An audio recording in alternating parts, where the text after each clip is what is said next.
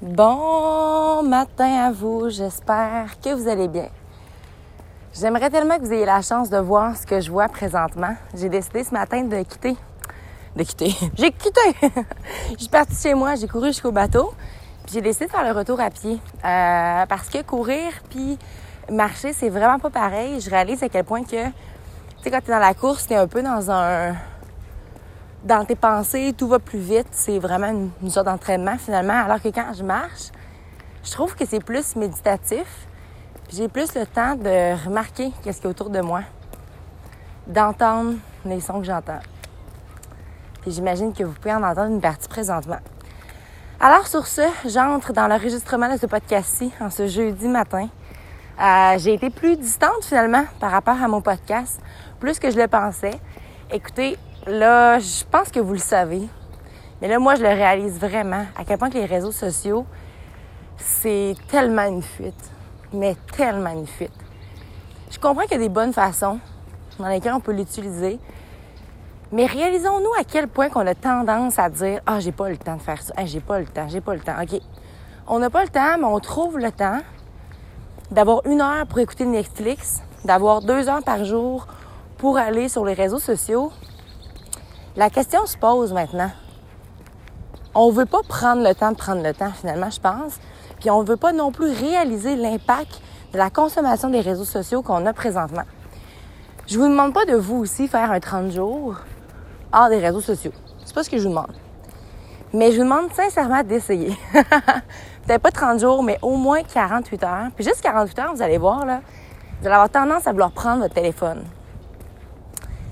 C'est fou à quel point que parfois on peut avoir une idée en tête de se dire Hey, ce soir, je vais faire du ménage, je vais faire telle affaire. Puis là, poup, on a comme l'ancienne habitude finalement qui entre en jeu, qui fait en sorte qu'on délaisse ça parce que on aime mieux avoir plus de stimulation à regarder le prochain épisode de telle émission ou d'aller voir qu'est-ce que notre ami fait aujourd'hui, tu sais, ou de consulter toutes ses photos de voyage.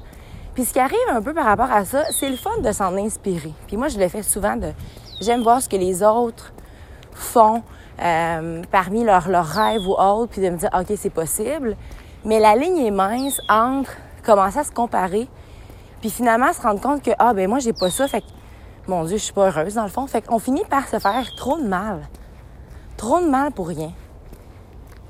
La raison de ce podcast-ci qui s'appelle Briller de sa pleine identité, c'est justement pour moi apprendre à tracer mon chemin à moi, puis avoir la vie qui me ressemble, puis la vie que je souhaite finalement. De pas copier la vie de quelqu'un d'autre. Puis je suis en train de réaliser que c'est ce que je fais, mais j'ai tendance, par contre, à trop me comparer. À trop me comparer à des gens qui sont complètement différents de moi. Puis ça veut pas nécessairement dire que ce qu'eux accomplissent les rend heureux de toute façon.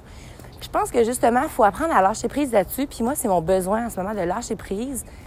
Puis de continuer à faire ce qui me nourrit. Mais là, je vais être très honnête avec vous c'est vraiment dur.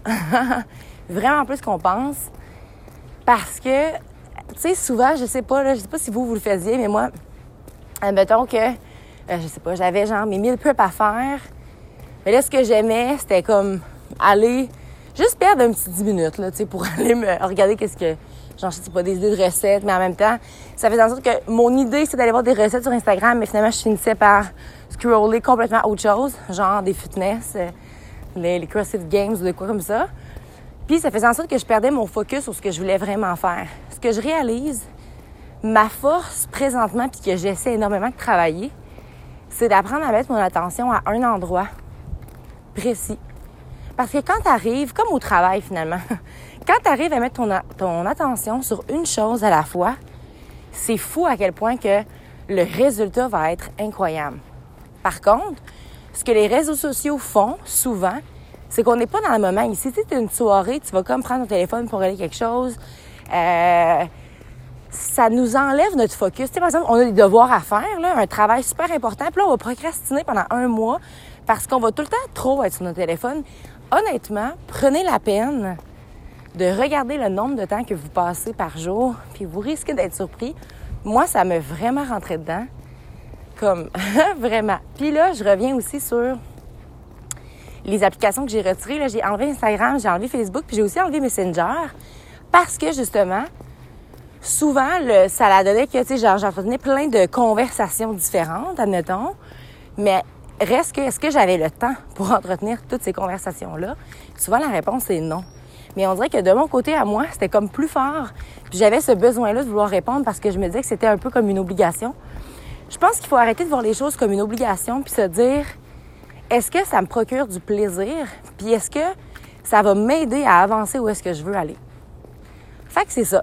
Présentement, je vous dirais que j'ai énormément écrit. J'ai plus écrit que j'ai envie de parler à ce sujet-là parce que c'est des choses euh, un peu plus personnelles. J'ai envie de créer un article aussi par rapport à tout ça. Puis honnêtement, il faut vraiment le vivre pour le comprendre. De mon côté à moi, je réalise à quel point que c'est une fuite de la solitude.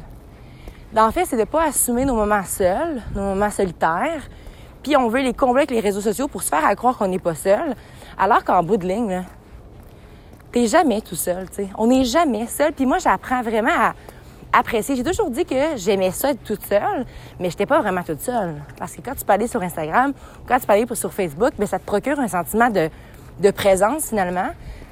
Alors que mon besoin présentement, c'est juste d'aller marcher comme je fais présentement. J'ai mon téléphone avec moi, mais j'ai aucune fuite. Tout ce que je fais, c'est juste vous partager un moment que je vivais. J'avais envie aussi d'enregistrer un podcast parce que je voulais pas non plus être silencieuse pendant ces 30 jours-là. Je veux que vous réalisiez que c'est possible, en fait, mais je pense que la première semaine, c'est la plus difficile parce que c'est des habitudes. Et là, justement, quand on veut créer de nouvelles habitudes, il faut apprendre à briser l'ancienne.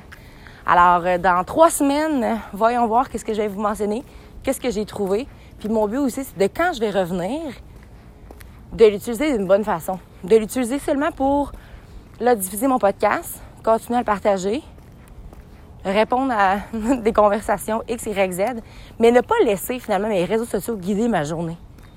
Quand je me lève le matin, là, je sais ce que j'ai à faire, je sais ce que j'ai à accomplir. Puis souvent, ce qui arrive, c'est que parfois, poup, ça me distrait, ça m'enlève de mon objectif précis.